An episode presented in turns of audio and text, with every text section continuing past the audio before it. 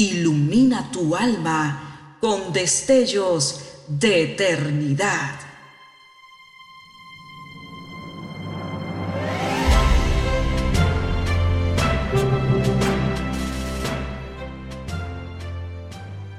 Estás por escuchar una entrega más de Gemas para el Alma 2023.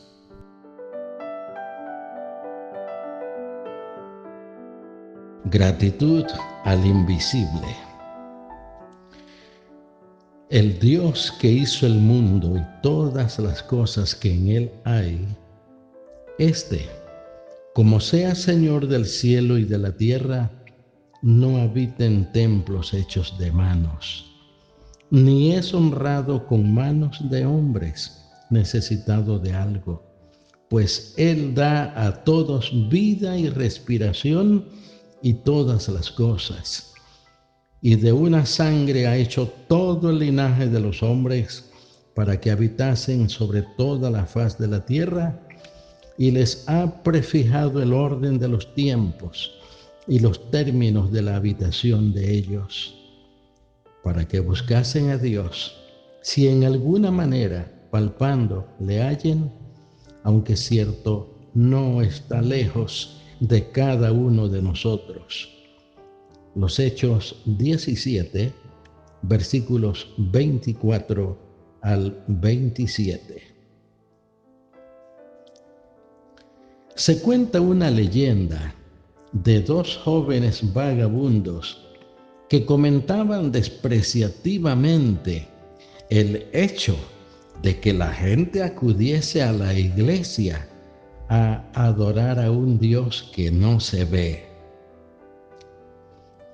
Un rico caballero, compadecido de aquellos miserables de cuerpo y alma, les hizo llevar, cuando se hallaban dormidos, a un palacio situado en una isla. Allí las comidas aparecían por encanto, y si se empeñaban en vigilar su aparición, las encontraban dispuestas en otro aposento. Un vehículo del mejor modelo estaba a su disposición a la puerta del jardín. Las luces y la calefacción se encendían a su hora por mano invisible. Notaron que la parte del edificio que a ellos era dable recorrer no era más que una mitad y nunca se abrían ante sus ojos las puertas azules que daban acceso a la otra. Intrigados, empezaron a dirigirse en voz alta a su benefactor invisible y muchas veces, aunque no siempre, veían cumplidas sus demandas. También daban gracias a grandes voces, expresando su deseo de conocer a su generoso protector. En una de tales ocasiones, se abrió una de las puertas azules y apareció éste sonriendo, rodeado de una multitud de criados. Podéis comprender ahora, les dijo, por qué muchos hombres inteligentes rinden culto a un Dios que no ven. Tienen motivo para ello pues no encuentran preparada todos los años su comida por las fuerzas de la providencia, no las ilumina y calienta su sol todos los días, no pasean su ser moral en un maravilloso vehículo de carne y hueso cuyo motor no para nunca. Justo es que sean como vosotros agradecidos a ese que no dejándose ver corporalmente, se hace visible por sus obras.